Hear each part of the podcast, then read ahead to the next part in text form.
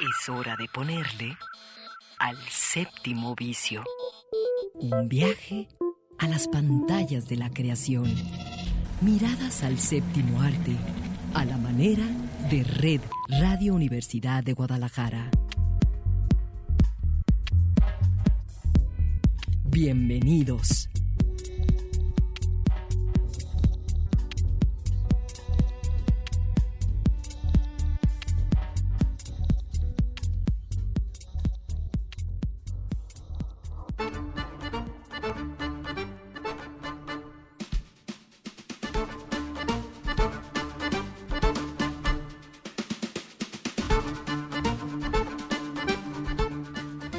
Buenas tardes, bienvenidos todos. Esto es El Séptimo Vicio.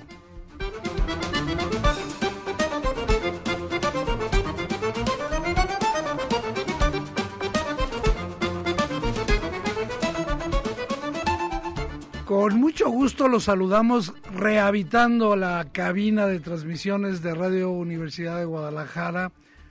Eh, aquí, eh, pues yo creo que poco a poco nos iremos acostumbrando a este regreso, a, habitar este viejo lugar desde el cual este programa ya durante 12 años se ha transmitido y que en nuestras eh, nuevas condiciones pues hemos tenido que hacer grabaciones con el apoyo de todo el gran equipo del sistema universitario de radio, televisión y cinematografía. Eh, pues hoy, hoy, hoy, hoy tenemos un programa que quiere empezar colocando pues un paraguas que no necesariamente es el, el mejor paraguas que nosotros quisiéramos para, yo diría, este entender qué es lo que está pasando con el cine y la pandemia.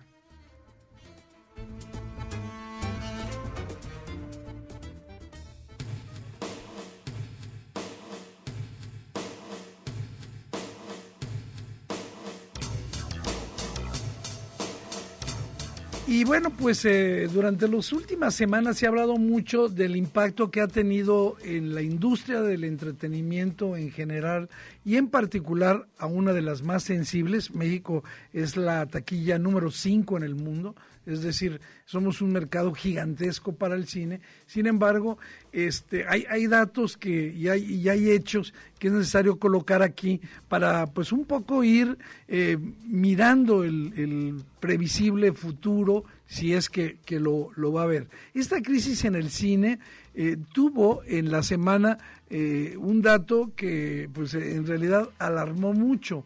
El jueves, la segunda cadena más importante en el mundo de, cines, propietaria de cines, eh, llamada Cine World, una, una mm, cadena que en Estados Unidos tiene 546 eh, salas o complejos cinematográficos y más de 125 en el Reino Unido, eh, decidió cerrarlas, decidió, digamos, suspender, dice temporalmente, operaciones después de que eh, las acciones en la bolsa de Cineworld habían perdido aproximadamente el 36%. Digo, algo verdaderamente catastrófico para esa empresa. Eh, la empresa eh, lo que dijo, lo que expresó, es que este cierre es consecuencia, en primer lugar, no solo de la pandemia, sino de que la mayoría de los estudios, de los grandes estudios, decidieron posponer el estreno de eh, pues los grandes eh, blockbusters de esas eh, películas que iban a ser como la carnada principal para el regreso de los espectadores al cine. Y bueno es el caso este de la, película número 25 de James Bond sin tiempo para morir este que pues se fue enviada para su estreno hasta el 2 de abril del 2021. Hablando de la cadena Cineworld, estamos hablando de un verdadero monstruo. Tiene más o menos 37 mil empleados en todo el mundo. Yo solamente mencioné dos de los principales mercados y eh, pues muchos de ellos... Eh, ya en este momento perdieron sus trabajos. digamos, este telón de fondo eh, eh, tiene vida, tiene nombres, tiene apellidos, tiene vidas humanas detrás. No es solamente los, los niveles de ganancia de la, de la empresa. Y eh, yo creo que también la pandemia que ha rebrotado, que ha tenido eh, síntomas de rebrote en todo el mundo, pues es otro factor que está afectando el temor de los espectadores para regresar al cine. En nuestro país, lo digo, porque aquí quienes han seguido este programa, quienes nos han seguido a mí y a Claudia Caballero, pues eh, han escuchado que nosotros, en la medida de nuestras posibilidades, hemos regresado al cine y pues damos cuenta de que se están tomando todas las medidas posibles para que quienes asistan a una sala cinematográfica no tengan esos problemas. Pero bueno, ese es, ese es un dato y, bueno, no es solamente la mm, esta edición número 25 de películas de James Bond sin tiempo para morir, la que no se va por cierto, va a ser la última película que eh, Daniel Craig anunció que va a hacer con esta saga, pero este eh, hay otras películas que pospusieron eh, que estaban planteadas para el verano, para el otoño, su estreno. Una de esas que es muy importante y que pues todo el mundo espera que también sea un, una, un gran blockbuster es, es Dunas, la nueva versión eh, de Dunas, que es así, la mandaron un año después, la mandaron hasta octubre del 2021. ¿Qué es lo que queda? Y ese era el propósito de esta introducción. ¿Qué es lo que queda para el, este fin de año? Pues dos y que están en dudas. Una animación de, de Pulsar, que, eh, que, de Pulsar, de Pixar, que se llama Soul. Y eh, esa eh, se, se, movió hasta ahora para el 20 de noviembre. En el caso de nuestro país hay ahí un puente. Y también se espera que se estrene eh, La Mujer Maravilla, esta nueva versión de, de los estudios Barner, ¿no? Bueno, pues ahí está, mi querida Claudia Caballero, te saludo, te abrazo a la distancia, dándote la bienvenida a este sábado, aquí ya en nuestra cabina de transmisión. Sí, volvemos a la cabina y eso nos encanta. Muchas gracias, abrazo también a todos a la distancia y esperamos que el programa que hemos preparado para, para hoy sea de su agrado. Hay muy, muy buenas recomendaciones. Eduardo viene con todo, descansadito. Sí, pues digo, ya me, ya me balconeó. Relajado porque ha estado en su casa, como todo mundo debería de estar. En mi casita, eh, en una nueva casa. Bueno, y lo, lo que yo, yo quería decir también, que estas crecientes... Eh, mm, tasas de, de rebrote eh, le están pegando a lo que ya parecía que eh, yo lo mencioné como una luz o un brillito al final del túnel, pero no, porque estas, eh, estos rebrotes, por ejemplo, una cosa que me dio tristísima porque pues en mis aventuras este, intercontinentales yo conocí o conozco es el Cine Paz en Madrid, de hecho he ido a ver películas, un cine que se inauguró en 1943.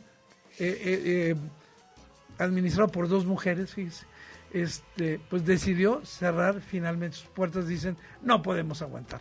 Ellos dicen que no lo van a rentar y que, bueno, dejan abierta la posibilidad de que se reabra este maravilloso cine, porque es un cine para audiencias especiales.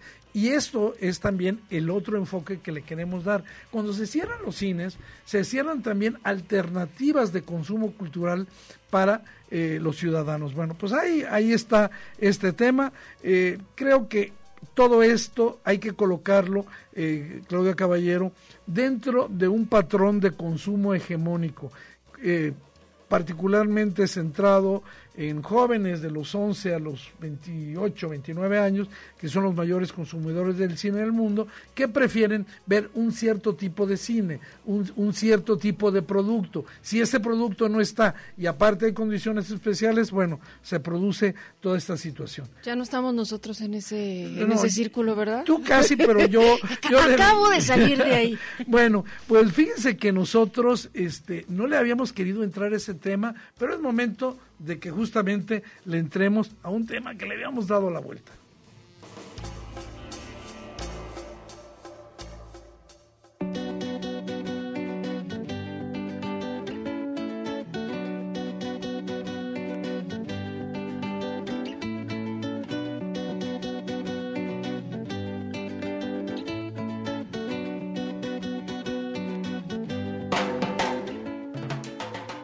Bueno, ahí de fondo tenemos un tema de una película disponible en la plataforma Netflix que ha sido, eh, mi querida Claudia, motivo de cualquier cantidad de ataques.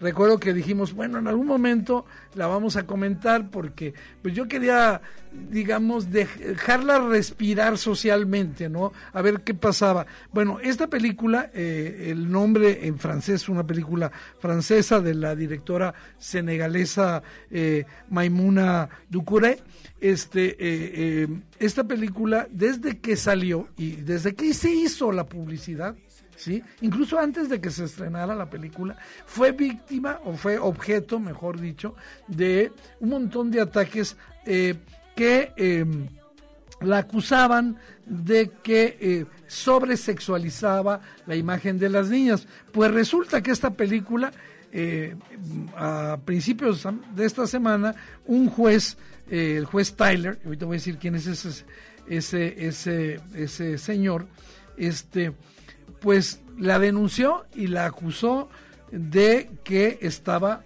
realizando pornografía infantil. Híjole, esa, está eso por un lado, y por el otro, críticas que te dicen es la mejor película que puedes ver en Netflix, no te la pierdas. bueno, eh, eh, yo lo que ahorita déjame decirte rápidamente que este yo sí creo que, eh, bueno, el juez que va a juzgar esto, ¿no? que es Babin, que fue el, fiscal, perdón, dije Tyler. Tyler es el, el condado. Este, el, es un exactor que salió en la película de Joe Black, seguramente la viste, es Escuela de Rock. Sí, claro. ah, bueno, pues él sale ahí. Y ese juez, pues es el que está acusándola. ¿De qué va la película antes para que no lo sepan? En primer lugar, la película eh, se tradujo al inglés como Cuties y eh, al español odio el nombre, como Guapis. ese nombre tú sabes que en México no, no, existe, pero bueno, eh, y Netflix la estrenó así, este, y, y, bueno, ¿de qué va? Es la historia de Ami, una, una niña senegalesa que tiene 11 años, que con su familia, una familia muy tradicional musulmana, se van a París y eh, junto con su madre y sus eh, pequeños hermanos, y para ser aceptada, para que ella la acepte en la nueva escuela donde está, se mete un grupo de baile y obviamente se viste, digamos, se transforma en eso. Es, digamos, cuando, la, cuando Netflix anuncia la, la, película, pues salen estas fotografías de esta niña, digamos, un cartel. Bueno, antes de que se estrenara, muchísimas personas de, amenazaron con cancelar su suscripción diciendo que eso. Ahora, yo ya la por el póster, nada más por el póster que, que digamos que provocaba. No solo fueron estos sectores conservadores, la, la ministra de la Mujer, la Familia y los Derechos Humanos de Brasil, Damares Álvarez, también en algún momento eh, pidió que se suspendiera en Brasil la película y que se investigara Netflix, ¿no?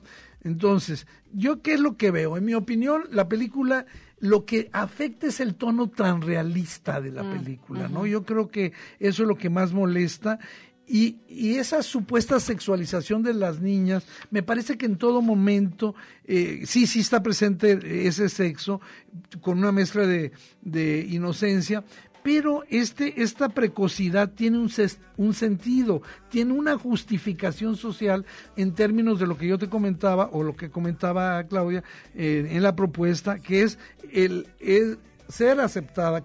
¿Cómo le hago socialmente para ser aceptada en un grupo? Y creo que es un retrato de una manera muy franca, muy, muy, muy directa, muy contundente, para bien y para mal, porque a veces me parece que exagera un poco este, de eh, estos conflictos sociales para ser aceptado.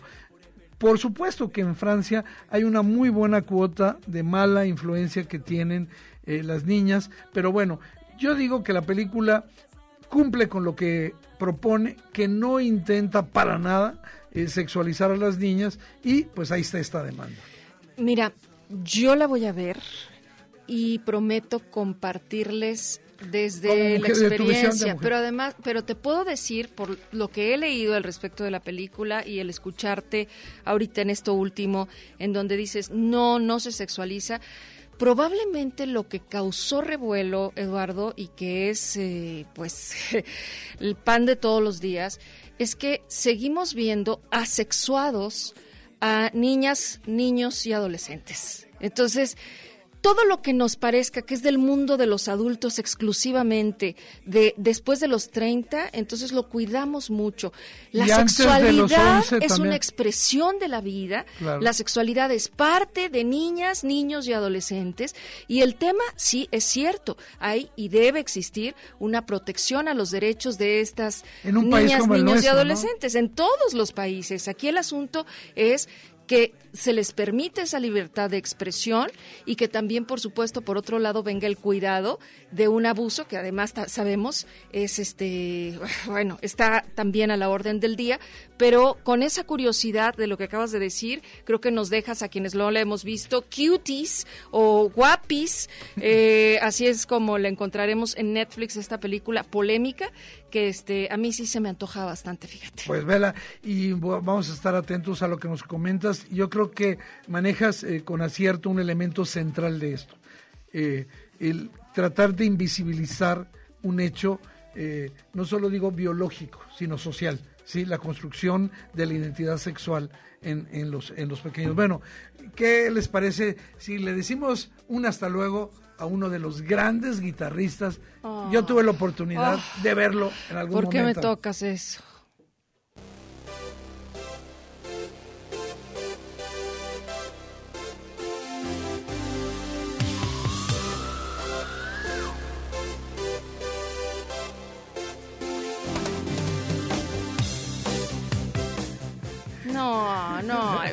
Por favor.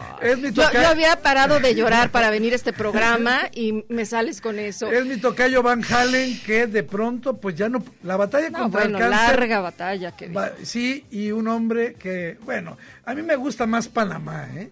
pero este es el gran éxito. Esta fue la canción que volvió loco una generación y que está en innumerables películas.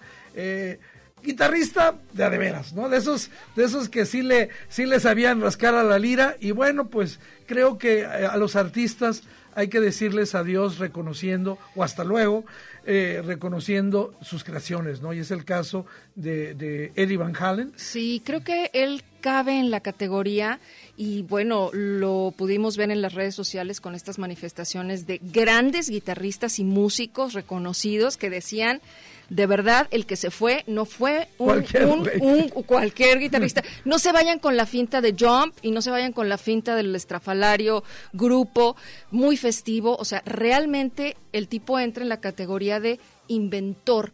Tuvo eh, un, un, agregado, en este caso la ejecución en la guitarra eléctrica, hubo, ya se quedó su nombre eh, y creo que pues a los fans el fin de semana será Eddie Van Halen y todos sus discos y todos sus requintos. Es ese día que se anunció la muerte de, de Eddie, hubo un llamado general a que a las 8 de la noche en sus dispositivos, radios, bocinas pusieras Eruption que es este magnífico eh, requinto que él tocó y que lo hizo muy, muy, muy famoso. Entonces fue un poco como el coro celestial para que llegara a su por alma. el que se elevó a donde se tenía que ir su, este espíritu grandioso. Bueno, vámonos nosotros a otra cosa.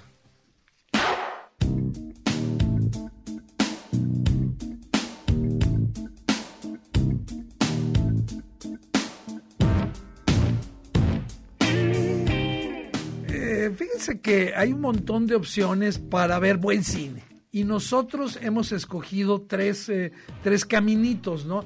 El primer caminito, yo creo que es momento también, antes de que, bueno, ya nos alcanzó el destino, pero yo creo que nunca está de más cobrar conciencia sobre el rescate a nuestro, a nuestro planeta y la importancia del cambio climático.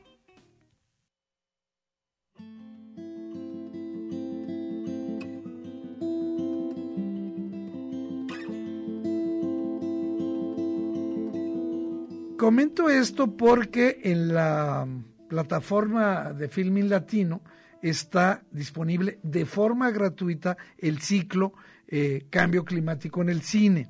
Eh, por supuesto que quizás uno de los grandes, si no es que el mayor desafío de la humanidad actual es el cambio climático, ¿no? No hemos encontrado las soluciones para enfrentarlo, ni siquiera se han empezado a tomar las verdaderas medidas. Se van a, tomar, por ejemplo, algunas ciudades del mundo como Los Ángeles y otras, pues ya no van a tener carros con emisión de gases tóxicos, sino van a tener eh, transportación a través de vehículos eléctricos. En algunos eh, lugares se van a alejar las fábricas de los centros urbanos, en fin, ¿no? Pero bueno, el asunto es que el ciclo de cine y cambio climático disponible en la plataforma Filmin Latino eh, no necesitas pagar y ser suscriptor, sí necesitas darte de alta, es muy sencillo y, muy rápido. Entonces, yo lo que quiero comentar es una película que está ahí, Claudia, que es maravillosa. Yo no he leído el libro y, y está basado en el libro que se llama así, La vida secreta de los árboles. Y lo que cuenta este, este documental que pueden ver hoy, bueno, desde ayer y día 9 y hasta el 11, La vida secreta de los árboles, no solo es el clásico documental sobre la naturaleza, sobre lo bonito, sino que va a mezclar de una manera muy inteligente un retrato del autor del libro en el que está basada la película, ¿no? Este hombre que es, eh, eh, bueno, mi alemán es... bueno, adelante. Peter Bolhembel, ¿no? Sí. De Hummel, este, que vive en una región eh, en Alemania que se llama Eiffel, Eiffel, así, ¿no? Es un guardabosca y él y al mismo tiempo es un vigilante de un bosque y al mismo tiempo es un escritor, un ensayista que dedicó a pues o ha dedicado toda su vida a visibilizar estos asuntos del bosque. Él tiene una teoría, ¿eh? Él dice, solamente puedes hacer dos cosas por el bosque, no cerrar ahí y no tratar de salvarlo. Porque dice que cuando que lo debes dejar a su aire, ¿no? Es una, una, teoría muy, muy polémica, ¿no? Y sin embargo, una de las grandes labores que se va a ver en este documental, La vida secreta de los árboles, porque los árboles se defienden entre sí, ya aprendí muchas cosas de los, sobre los árboles, hacen comunidades para protegerse eh, de, de, de, hongos, de, de depredadores. Bueno, no solamente decía yo, muestra esto, sino me parece que estos activistas políticos que aparecen ahí, como los grupos que defienden la conservación de la naturaleza en Polonia o un determinado bosque en, en la isla de Vancouver, este, lo que nos ayudan es a sentir la necesidad, y se los digo porque lo he hecho muchas veces en mi vida y es una de las grandes experiencias es deambular de manera libre por un bosque. Entonces yo creo que eso, eso vale la pena, ¿no? El, el tener contacto con una experiencia de esta naturaleza, Clau, que, que nos, eh, pues nos haga pensar en esto. Pues em, me, me, disparas muchas cosas, ideas y aprendizajes también. Es eh, inevitable recordar a mi amiga Maite Cortés, directora del colectivo ecologista Jalisco. Ella, arborícola de corazón y bueno, obviamente una maestra en estas ciencias, siempre me apuntó, los árboles se comunican, las plantas se comunican. Son criaturas. Y ahora ya podemos ver en redes sociales eso que me platicaba cuando todavía no había Facebook y que hoy puedes ver estas fotografías o videos en donde en efecto tú notas cómo hay movimientos específicos, así como los árboles en sus parvadas, perdón, los, ah, las aves en sus parvadas, los árboles también llevan un ritmo porque se están comunicando. Y ahorita a lo que tú mencionabas de eh, quienes tenemos la, bueno, ventaja y el privilegio de poder caminar en un bosque. En Japón ya existe una técnica llamada eh, Shrin Yokui, que es un término que acunan y designa esta actividad de caminar por la naturaleza con los cinco sentidos. Esto es lo que le llaman hoy mindfulness, ¿no? Una técnica que nace en Japón, esta de Shrin Yokui, que hace y que promete que te va a dar esa salud, esa creatividad y esa felicidad, o cuando menos la paz que te quitó una enfermedad, un asunto. O sea, los médicos ya te recomiendan un baño de bosque, Eduardo. Pues sí, ojalá que los, los podamos proteger, pero bueno, hay más opciones para ver buenas películas. Hay tres clases de personas, los de arriba, los de abajo los que caen. El hoyo. Sí, el hoyo. ¿Y usted sabe en qué consiste esto del hoyo? Obvio. Comer. ¿Qué vamos a comer? Lo que le sobra a los de arriba. Asqueroso. Dentro de poco habrá menos. ¿Que era una persona? Pues claro que era una persona. ¡Es que nadie va a hacer nada! Si todo el mundo comiera solo lo que necesita, la comida llegaría al nivel más bajo. es un suicidio. El hambre desata la locura.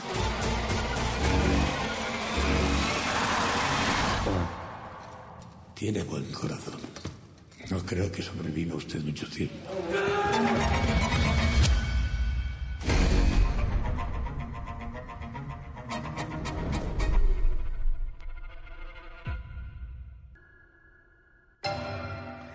Pues ahí está eh, este asunto de que la Academia Cinematográfica Española ha nominado a sus tres precandidatas para eh, proponerlas a, la, como la representante eh, española al premio Oscar a la mejor película extranjera y nominó El Hoyo de esta película de Gardel Gastelu Urrutia, un thriller de, de verdad muy interesante, un thriller potente eh, pues se va a desarrollar, como ya escuchamos, en un edificio vertical con dos pesos, presos por piso y bueno, la comida va cayendo, ya no menciono más, más cuestiones. Fíjate que cuando se estrenó en Netflix, el prestigio de esta película que ya había, se había presentado y ganado algunos premios, ha ido, ha ido creciendo. Bueno, pues ahora esta nominación hace que bueno, uno vuelva a tener interés y bueno, se puede ver tranquilamente quienes tienen Netflix el hoyo y hay otra que es mucho más densa, Claudia, mucho más digamos socialmente más potente, se llama, pero también es una especie de, de, drama, thriller, eh, muy interesante que se llama La, La Trinchera Infinita, una historia bastante intimista. A mí lo que me gustó de La Trinchera Infinita, infinita es su, su estética, ¿no? Este, son dos personajes, Higinio Blanco y su mujer Rosa. Este hombre, que era un republicano, este, eh, comprometido con la causa, que pues es perseguido y decide eh, esconderse, bueno, primero es atrapado y luego eh, intenta huir y vuelve a su pueblo y queda, digamos, confinado en su casa durante 33 años, que es desde el golpe de Estado de 1936 hasta la amnistía de 1969. La película ganó dos, dos Goyas, la actriz Abelén Rueda, gran actuación, y eh, el de sonido. Este, tuvo 15 candidaturas. Lo, lo, curioso también de esta película es que tiene tres directores. Este, Aitor Arregui, José María Buenaga y John Garaño, que es rarísimo. Ellos generalmente han dirigido películas en parejas, pero bueno, ahí está eh, La Trinchera Infinita. La verdad es, es, cine de altísima calidad, con una imagen muy, muy buena, entonces lo recomiendo. La otra propuesta es Lo que arde. Esa película no está disponible en ninguna eh, plataforma, digamos, este, de las que se pueda uno suscribir, pero quien le, le interese verla, la puede rentar en eh, Google Play y se llama Lo que arde, Lo que arde. Es un pirómano que regresa a su pueblo, Claudia, y que entonces se va a enfrentar, eh, bueno, ahí vive su madre que ya está anciana. Es una película verdaderamente exuberante, interesantísima, este, de las cuales, digamos, yo me quedaría con eh, la actuación de, de, la mamá, ¿no? una, una película en verdad, en verdad interesante. Y bueno, pues eh, la semana pasada hablábamos de una opción para quien quiere ir al cine, se puede.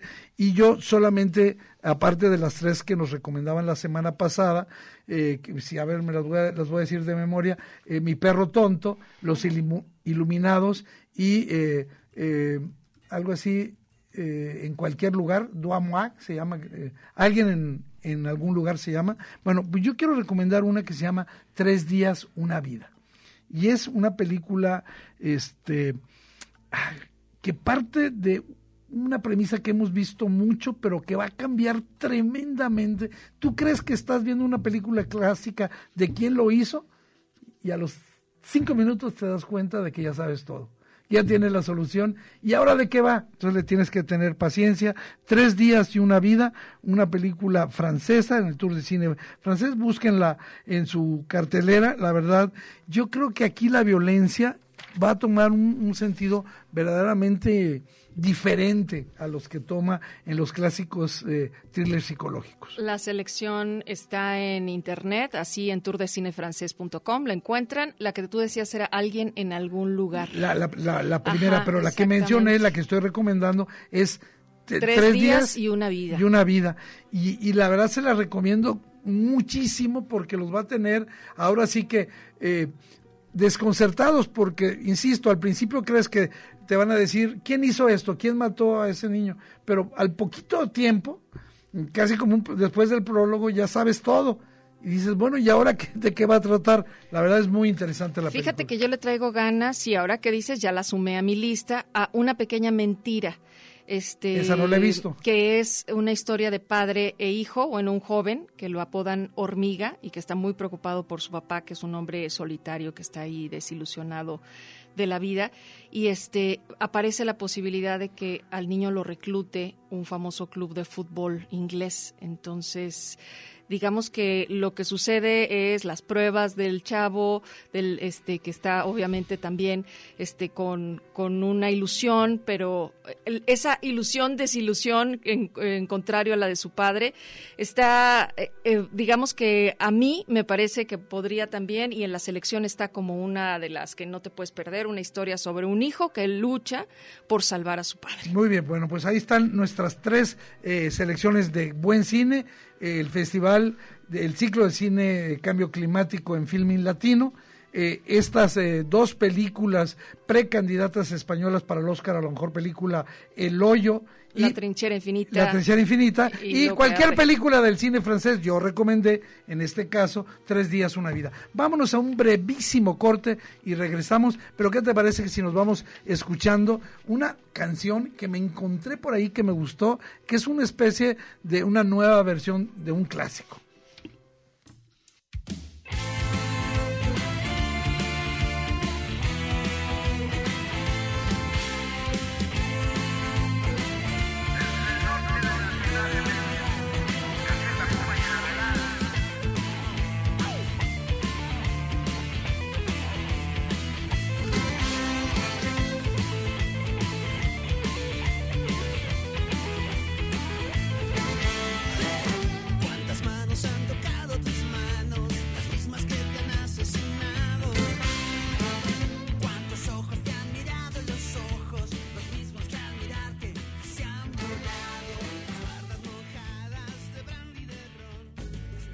Espacio de gozo común en el 104.3 de FM. El séptimo vicio.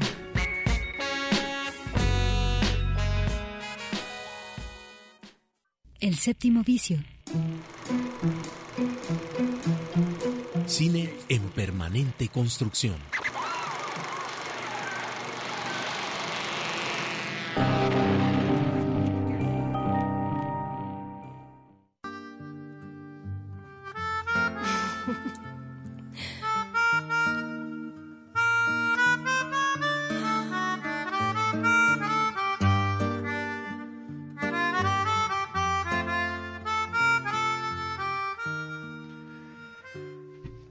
Qué bonita música, y es la música de una película que eh, Claudia Caballero este, eligió para compartir con ustedes porque se encuentra en una de las plataformas, una película de uno de los grandes directores de nuestro tiempo, de Asghar Faradi, y la película se llama, Claudia, Todos lo saben. Sí, Eduardo, explorando esta plataforma, en realidad ya me había parecido eh, ya sabes que están las recomendaciones según tu perfil, entonces pues por lo que yo veo definitivamente ya estaba ahí en la lista, pero yo la dejaba y la dejaba pasar porque había algo que, que sospechaba y que en realidad no fue cierto, que iba a ser una película más de Javier Bardem, en donde otra vez iba yo a ver a Penélope Cruz, eh, y no, la sorpresa que me encontré, digo, es, es eh, eh, ya garantía saber que tienes una tercia de Penélope Cruz, Javier Bardem y Ricardo Darín. O sea, a mí Ricardo Darín me encanta su El actuación. Actor argentino. Y entonces entré a la película con esa expectativa de no sé absolutamente nada de qué trata. Es acerca de una familia que viaja desde Buenos Aires a su pueblo natal en España para una celebración. Bueno, no va la familia completa, no va el señor, no va el papá, el esposo, que en este caso es eh, Ricardo Darín, que representa al esposo de Laura, que es eh, Penélope Cruz. Ella es la que regresa a su natal este pueblo y ahí suceden una serie de eh, imprevistos yo me fui con la finta de que, claro, pues iba a encontrarse con el amor de juventud que, representa Javier Barden. Javier, y no, no va por ahí. Entonces no les voy a contar porque parece de inicio algo muy simple y después entra lo complejo de la historia. Me gustó mucho la película, todos lo saben, la encuentran en Amazon, en Prime. Sí, fíjate que eh, como comentas, eh, pues al principio todo parece pues un reencuentro, una boda, travesuras, ¿no? Y luego todo se va a retorcer. Y utiliza estos elementos para construir desde una especie de tragicomedia familiar, porque ahí la familia está girando como un universo que, que te atrae y te repele al mismo tiempo, este, eh, y en un buen cine negro, ¿no? Este, yo creo que la película eh, este, habla de lo que quiere hablar, lo hace con muchos personajes, eh, jala muchos personajes, ella se encuentra con su padre, se encuentra con no solo con este viejo amor, ¿no? Y yo creo que todos y cada uno de los protagonistas forman parte de una lista de sospechosos porque va a haber por ahí un evento, un secuestro, y que al final yo creo que la película trata sobre esa manera, yo digo, malévola, incluso perversa, en la que todos queremos lograr lo que queremos, ¿sí? Queremos conseguir aquello que pensamos que es lo mejor, ¿no? La película eh, es una película que aparentemente no avanza, pero ojo, ya que lo se las está recomendando Claudia, yo les digo, sí avanza, sí va avanzando hacia un punto, no es solo una trama criminal, yo creo que es la historia de una familia con secretos, de un pueblo con muchos rumores, con esos eh, maledicencia que hay detrás de esos comentarios, en una sociedad muy pequeña, pero que al mismo tiempo es un reflejo o un espejo de la gran sociedad en la que vivimos. Eso lo logra de una manera magistral, esos detalles que además, si ustedes, como yo, en algún momento han estado en un pueblo, saben que en efecto no tarda nada en que todos lo sepan. Eso, Por se supone se quiere mantener en secreto. Entonces, ahí está, ese es el título. Bueno, pues dos, dos recomendaciones más.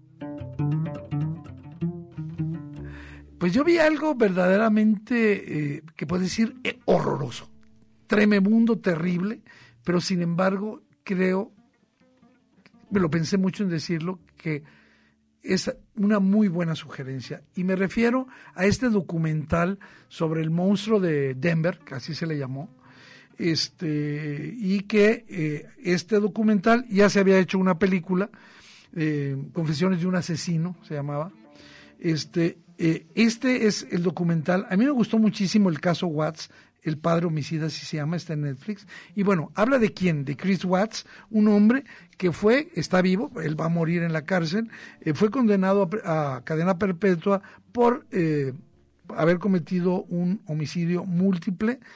Mató a su esposa Shannon, en aquel momento tenía 34 años, estaba embarazada y a sus dos bellísimas hijas, Celeste y Vela, una de tres y otra de cuatro años, algo verdaderamente monstruoso en su casa en Colorado. Eso ocurrió no sé muchísimo, ¿eh? No crean que estamos hablando de épocas, no, estamos hablando de un 13 de agosto del 2018 a las 2 de la mañana. Él lo negó al principio, empezó a inventar historias raras y, este, bueno, finalmente confiesa. El documental eh, es parte de una serie de de, este tipo de, de crímenes eh, en la serie que se llama American Murder. Eh, y el título es, es, tremendo porque nos habla la familia de al lado, ¿no? Eso que todos vemos como perfecto, eh, él trabaja en un campo petrolero, parece que es la familia, familia ideal, bien avenido, el padre ejemplar, pero de pronto vamos a ver poco a poco el enorme deterioro que hay en esa película. Yo creo que la película, el documental, tiene una virtud tremenda y por eso me atrevo a recomendarla. No para que se asusten, para que peguen, para que les muerdan el corazón, no. Yo creo que se aleja del documental policíaco televisado, ese que ya yo creo que lo se ha repetido en demasía, quita el narrador dramático, las entrevistas emocionales y se va directamente a eh, material de archivo, ¿no? Estas interacciones en redes sociales, ¿sí? Que hay, este, confesiones sin video, mensajes de texto, que entonces van construyendo la historia, van reconstruyendo esta situación, cámaras de la policía, por supuesto, también, y van reconstruyendo con estos materiales con estos, voy, a decir, con estos horrorosos materiales, pero no necesariamente con muestras de sangre ni ese tipo de cosas, ¿no? Yo creo que va a crear un efecto suficientemente eh, expansivo en nosotros para reflexionar. Por eso me gusta eh, este, este caso Watts y yo creo que es muchísimo más que la historia de un crimen este documental. Es una película temática sobre el matrimonio, sobre el engaño en el que caemos en las redes sociales y yo creo que con el tiempo va a convertirse en un verdadero examen, un examen profundo, penetrante de la violencia doméstica, un tema al que a veces le damos mucho la vuelta. La voy a poner en la lista de Netflix porque esa la van a encontrar en Netflix y yo sin haberte escuchado no la pondría en la lista justo porque de por sí la historia eh, en las noticias fue espantosa. Ahora, recuperar todas estas piezas para ver un documental, pero como bien dices, es un documental bien logrado, así que hay que verlo. Hay que verlo. Y tú escogiste también en Amazon, digo, en Amazon, sí, sí. Eh, otra película que esta es una ficción, pero es una ficción que tratas con un asunto parecido. Hay, ahí hay violencia, pero eh, es, un, es una película que para mí su gran valor, a mí me parece que no termina de cojar, pero tiene un gran valor. Es una película muy diferente. Fíjate que lo es, eh, the, bueno, eh, lo van a encontrar como el perseguido o The Quarry. The, Quarry, sí, que es la cantera, ¿no? La cantera, esa es la traducción. Y pues es un duelo para empezar, es un duelo de mucha altura entre las actuaciones que tienen Michael Shannon y eh, Wickham es el, el protagonista Shia Wiham. Qué buen actor salió, qué bruto, ¿eh? Que, se lleva la película. Y eso que ponérsele a las patadas eh, a, Michael Shannon. a Malcolm Shannon, pero qué bien hace su papel. Creo que es uno de los grandes valores. Es la historia de un hombre, o sea, se los digo porque lo van a ver los, el que lo vea. No, y porque eh, saben que yo no les quiero revelar nada. No, bueno, si quieres no le No, no, no, cuenta un poco. Un Dales un poquito de carnita. A ver, en los primeros momentos alguien mata a otro que lo quiere ayudar, ¿sí? Ese otro es un cura y suplanta su personalidad. Eh, obviamente en un pueblo se convierte en una especie, de párroco, ¿verdad? Sí. Y entonces, bueno, se va complicando la cosa porque, digamos, hasta antes de la llegada, pues la parroquia no tenía eh, fieles, pero los, los alegatos eh, del, del, jalan más gente, ¿no? Jalan a, la iglesia y, y, todo, bueno, el sheriff va a ser Michael Shannon, que, que empieza, digamos, a husmear por ahí, ¿verdad? Sí, y este extraordinario actor que estamos mencionando, Shia Wickham, le da vida a un impostor. En realidad el tipo es un forajido. Un eh, pirómano. Este, y pues su destino es este pueblo tejano en donde va a obtener un rol que jamás en su vida se hubiera imaginado, que era llevar a las personas del pueblo por el buen camino. Entonces, tiene muchos elementos muy ricos. Em, está la culpa del asesino que está rondándole y que lo distorsiona. Lo persigue la culpa. persigue. Creo que el perseguido probablemente se refería justo a ello, exactamente y el, eh, el tema del policía local, que es el que desempeña el papel Michael Shannon, es una película que así con estas piezas se las dejamos como para nada más darse un saborcito, pero sí es una película que les va sobre todo a entretener en ese em, bueno, es en ese armado de qué es lo, en qué va a terminar. Realmente no puedes eh, anticiparte porque justo por ello está muy bien tejida. Sí, eh, y, y, y es el tejido, eh, la trama que mencionas, lo que te mantiene atento. No es una película de acción, no se confundan, por favor, porque pueden llevarse una sorpresa. No es una película de acción. Yo quiero recomendar así, muy de pasadita, una película que es una, una obra maestra para mí. Se llama, aquí la habíamos comentado cuando se estrenó en salas, aquí en el séptimo vicio, que es un lugar en el silencio. Eh, esa está en Netflix. Y es una enorme película de este director de apellido Kaczynski, que a mí me gusta muchísimo. Y, bueno, pues es una especie de fábula distópica en la cual eh, solo van a sobrevivir aquellos que aprendan a ser silenciosos porque si haces un poquito de ruido te devoran, te, van a comer, ¿no? Es un thriller psicológico, ¿no?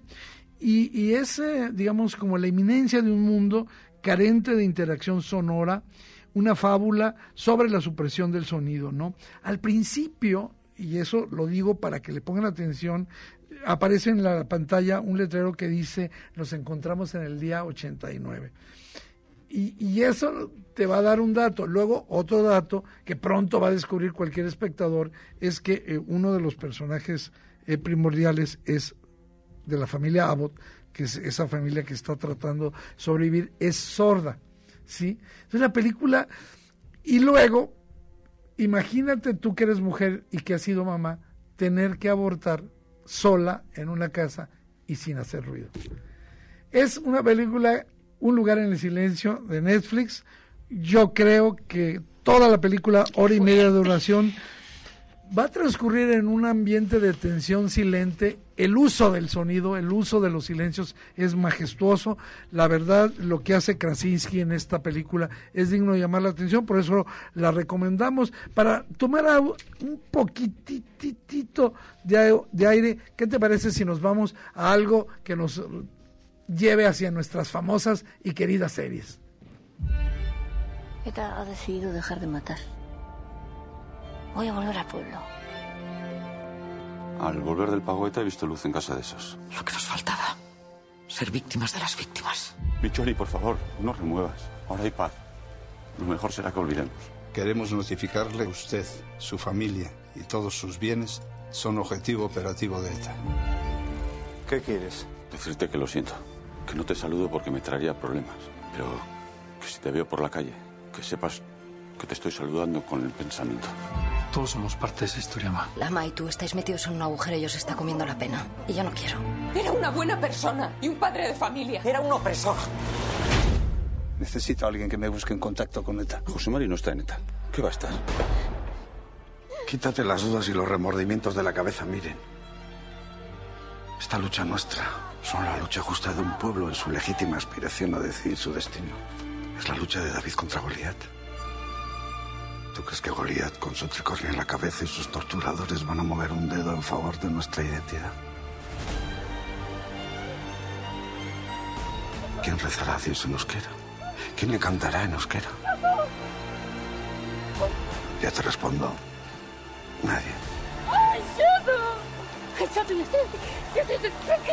¡Ayúdame! ¡Ayúdame! La loca quiere saber.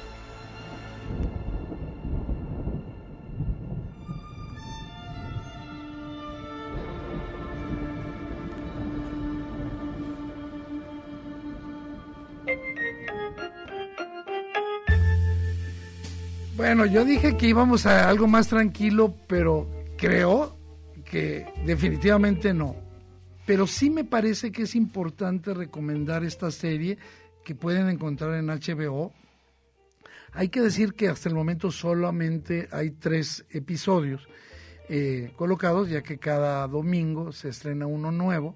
Yo solo he visto los dos primeros. ¿De qué va? Es, esta ficción eh, creada por Aitor Gabilondo está basada en una novela súper exitosa del escritor, un, bestseller, eh, Fernando Aramburu, que, que, fue pues la novela más importante de hace un par de años y es muy fiel al relato.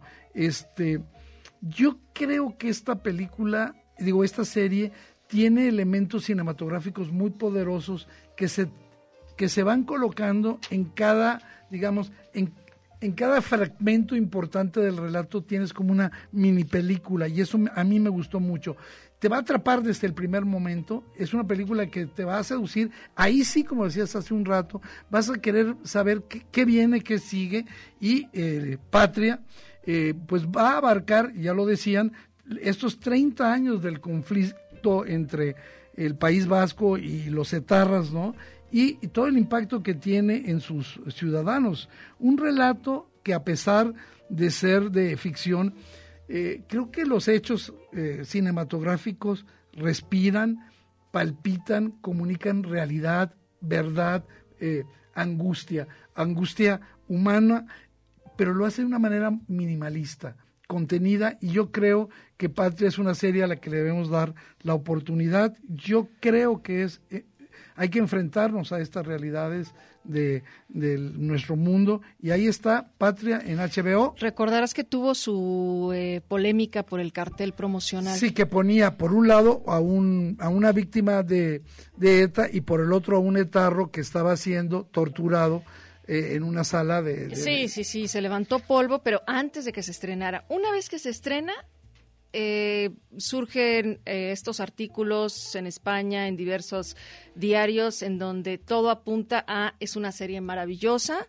olvídense de la polémica y, encuentren en el corazón de la serie digamos que ese drama que a fin de cuentas retrata la vida real. Un producto de esos que digamos, eh, con peso, con, con sabor, con que gravitan, que tienen, que tienen, como dices aquí, carnita, ¿no? Que tienes por dónde entrarle. Y, fíjate, una cosa trivial, ¿qué créditos tan más preciosos tiene eh, esos famosos intros que tienen las series? Qué buenos eh, este, títulos, qué buenos créditos. Bueno, pero Claudia siempre me anda recomendando cosas y la verdad le vuelvo a poner otra palomita porque me recomendó una tercera temporada.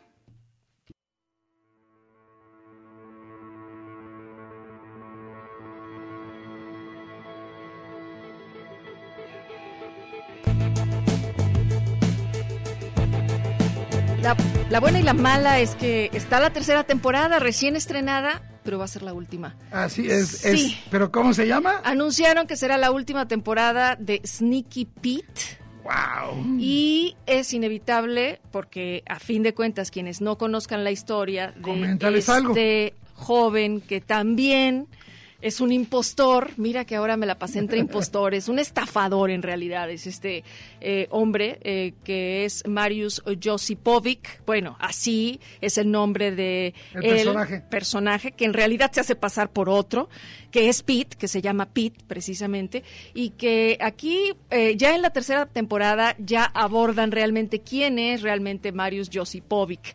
Y es que pues a él también le gustaría saberlo porque ha sido tanto tanto tiempo otra persona, ha vivido en otra familia, no es parte de esa familia y sin embargo se ha involucrado, bueno, hasta la médula. Entonces, esta temporada tercera, los miembros de Soy Pete, que así es como también podrían conocer esta serie, van a explorar las identidades. Es un viaje que se antoja peligroso. A mí me atrapó la serie y también la dejé pasar mucho tiempo, la primera y la segunda yo veía que estaba ahí y decía, no, me, no me interesaba mucho el cartel. No sabía yo que era una creación de Brian Cranston. Si lo hubiera yo sabido, ya hubiera yo llegado ahí de Breaking Bad, sí, y este Hal del Malcolm el del medio. Bueno, él junto con David Shore, que dicen es el, el que está, bueno, no dicen, es el, es el señor House, le dicen el señor House, pero en realidad es el que está detrás de Doctor House y del gran éxito que tuvo esta serie televisiva y que, bueno, juntos se animaron eh, a crear a este personaje Sneaky Pete. Es realmente maravilloso. Creo que además la actuación misma de Brian Cranston es una, em, una perlita ahí para que ustedes la disfruten. Él hace, interpreta al dueño de un casino, es un gángster. Entonces, vale la pena, Eduardo. No les digo más. Es eh, la historia de un impostor. Entonces, está llena de mentiras y creo que ahí es en donde reside tanto parte del humor negro de la serie como del misterio que se van a encontrar revelando ustedes mismos. Y una super cereza para cerrar este programa, este comentario de la tercera temporada de Sneaky Pete. Y nosotros nos vamos. Claudia, muchísimas gracias. Se acabó una hora del séptimo vicio. Se acabó. Nos vemos el próximo sábado en punto de las 3 de la tarde. Muchas gracias. Muchas gracias a nuestro operador que hizo que esto llegara a un buen puerto. ¿Sabes qué? ACDC está vivo. Y esta semana sacó esto con lo que nosotros les decimos gracias, hasta el próximo sábado, cuídense.